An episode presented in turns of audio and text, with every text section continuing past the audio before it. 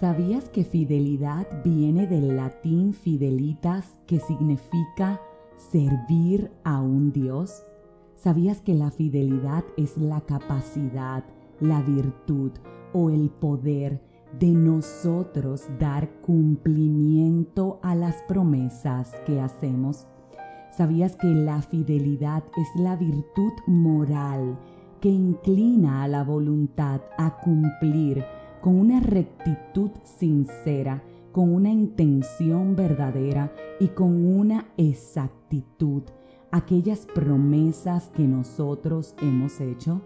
¿Sabías que la fidelidad, reitero, es una virtud que nos lleva a ser firmes y constantes en la ejecución de aquellos compromisos morales que hemos adquirido, de aquellos compromisos que somos incapaces de faltar.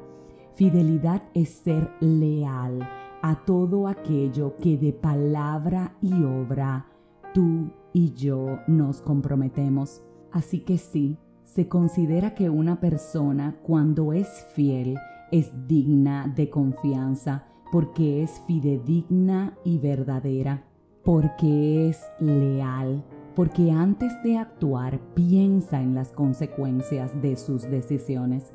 Bien nos dice Proverbios 19:22, de todo hombre se espera lealtad, más vale ser pobre que mentiroso. El que es fiel le rinde honor a la verdad el que es fiel le teme con corazón sincero a Dios.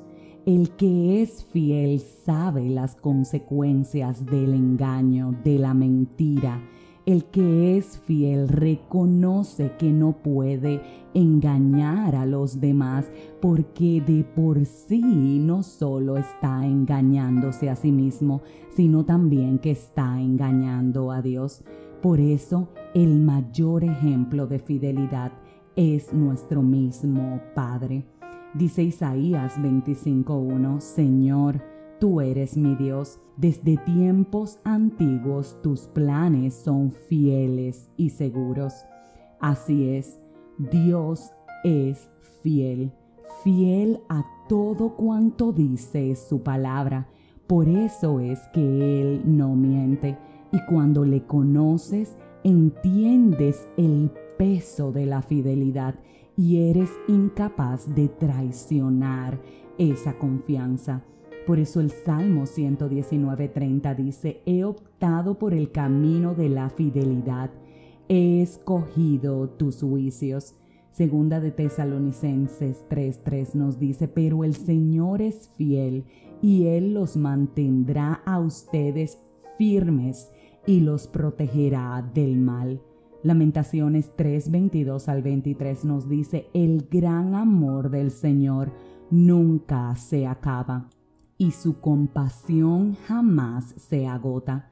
Cada mañana se renuevan sus bondades, muy grande es su fidelidad.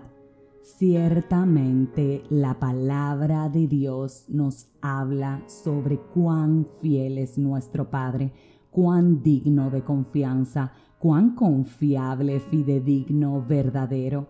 Y es que a pesar de nuestros errores, todavía Él permanece fiel.